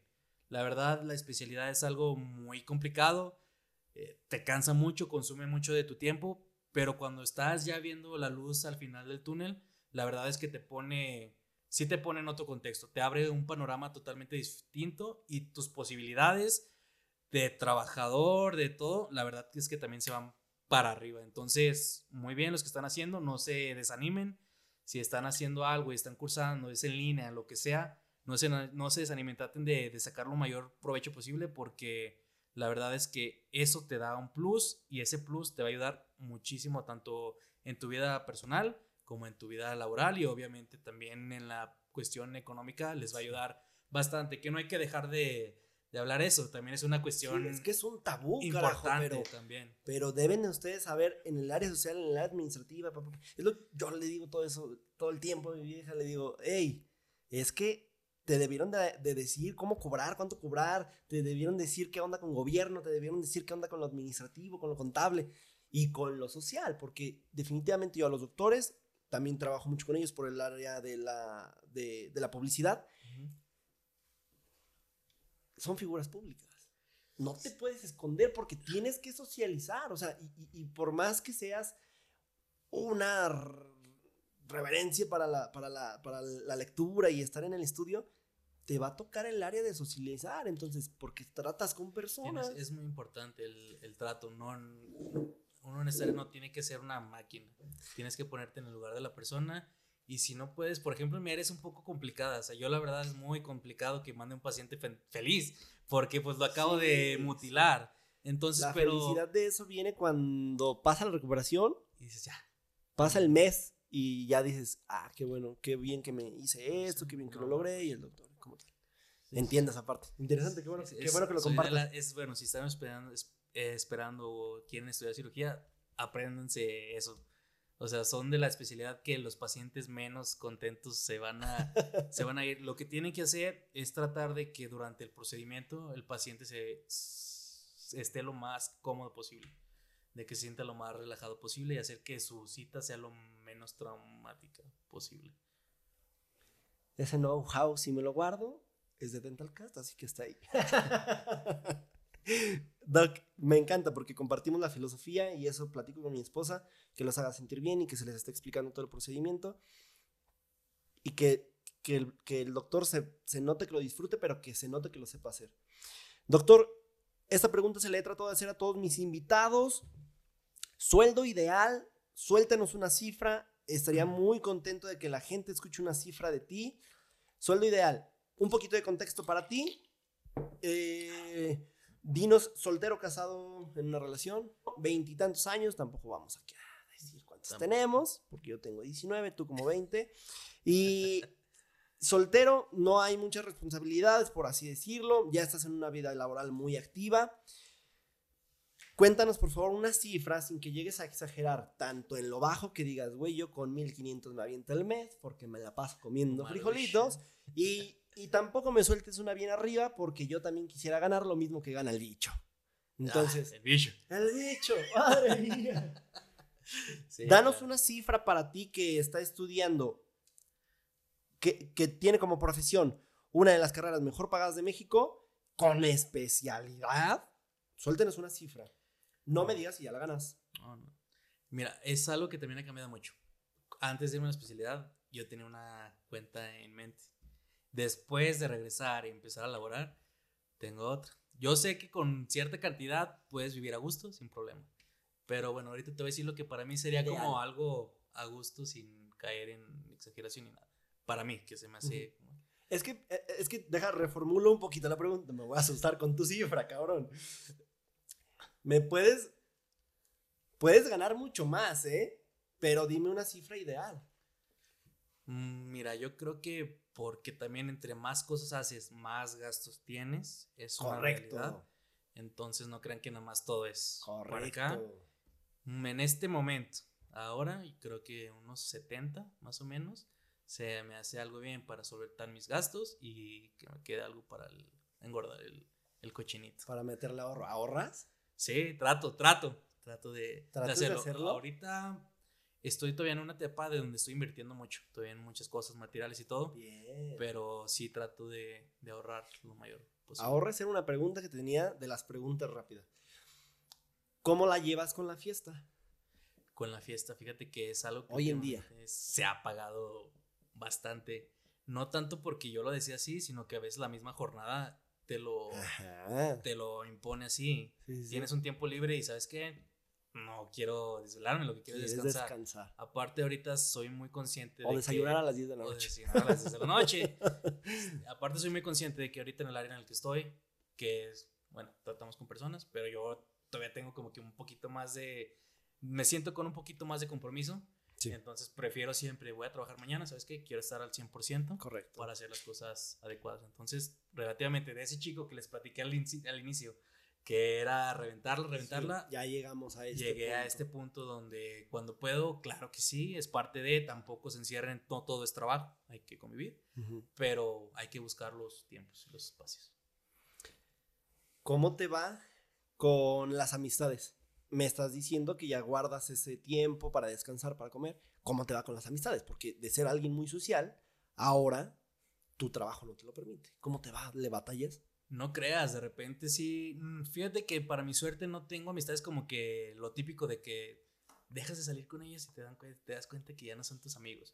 No, siempre tuve buenos, buenos, buenos amigos, pero sí es como que muy complicado ya coincidir con, con ellos. Pero tengo la suerte de que cuando nos vemos es, hey, ¿qué pasó? Como si nunca... un poco también... Sí, el contexto. Y la verdad es que nos llevamos como si, como si nos hubiéramos visto hace tres días. Entonces, es lo que me gusta. Las amistades que tengo no son tantas, pero son amistades muy, muy, muy cercanas con las que siempre tengo muy buena relación. ¿Qué extrañas que podías hacer hace dos años? No, no, tus tiempos de universidad, muy cabrón, pero ¿qué extrañas hacer hace dos años? Así que digo, esto sí. Pues el, la tranquilidad de saber que llega la noche, puedo salir a hacer lo que yo quiera y no me estresa tanto qué es lo que va a pasar el día de, de mañana. Ahorita ya me empieza a así cosas y ya siempre tienes algo en, la cabeza. ¿Ansiedad? No. No, no, no, no. Nada más responsabilidades. Responsabilidades. Traes una agenda que ya hay que cumplir. Que hay que cumplir. Correcto. Hasta ahí nos vamos. Agradezco muchísimo la plática. Hay mil preguntas más por hacer y yo le sugiero a la gente que pida y exija ahí en los comentarios y de acuerdo al apoyo que le den likes, compartan y todo este cotorreo, que nos pidan por favor otro episodio. Por mí estaría excelente porque hay miles de preguntas más que poder eh, llevar contigo de la mano. Esténse muy pendientes a todo el contenido que estaremos subiendo. Agradezco mucha producción mi buen Javi que me está ayudando ahí en Facebook con todos los clips que se están subiendo.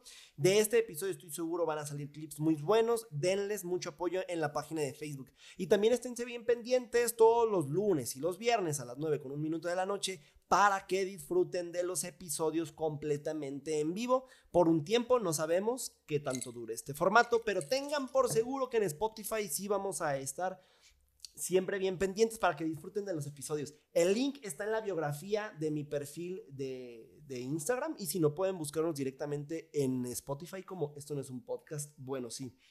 Gracias, doctor, en serio, por principalmente llevar la filosofía que llevamos nosotros en el consultorio, por hacer buena mancuerna junto con mi esposa, por llevar una relación tan buena conmigo que también yo trato de inmiscuirme lo menos posible para no tocar con ustedes fibras sensibles, ustedes están en su trabajo pero administrativamente nos vamos a topar muchas veces en el proceso. Gracias, cabrón. No, un gusto. Gracias a ti por, por invitarme. Esta es una experiencia nueva para mí, pero encantado. Si por ahí salen dudas o algo, ¿Que lo te que sea, en tu perfil? Lo, donde tú quieras. Si quieres, volvemos a venir. Si quieres, en mi perfil. claro. Yo siempre estoy abierto a, a lo que se necesite. No soy alguien envidioso. Cuando puedo, con todo gusto los puedo ayudar. Eso se agradece mucho porque el gremio yo que lo veo de fuera, los doctores son piquis. Doctor, por favor, cuéntanos tus redes sociales, dínolas. Este, bueno, me pueden encontrar en Instagram como jaed.fg y un bajo cirusac. Arroba jaed.fg-cirusac. fg-cirusac. En Instagram como jaed flores. Este, son las principales redes donde me, me manejo. Excelente. Esténse bien pendientes. Sube mucho contenido yo creo que ya no nos dio chance de hablar de esto, pero también todo el tiempo está compartiendo eh, de acuerdo a los lineamientos que Instagram permita, porque su trabajo es sangre, sangre, sangre, sangre, sangre. siempre, este, siempre tiene que estar ahí la... Pero siempre para bien. Sí, siempre, para, bien. Es para, para que ustedes pacientes no batallen y todo. Cuídense mucho, estoy bien contento con este episodio. Nos vemos, denle mucho apoyo y eh, hasta luego. Yo soy Oliver Ganya y esto fue, esto no es un podcast, bueno, sí. Chingón.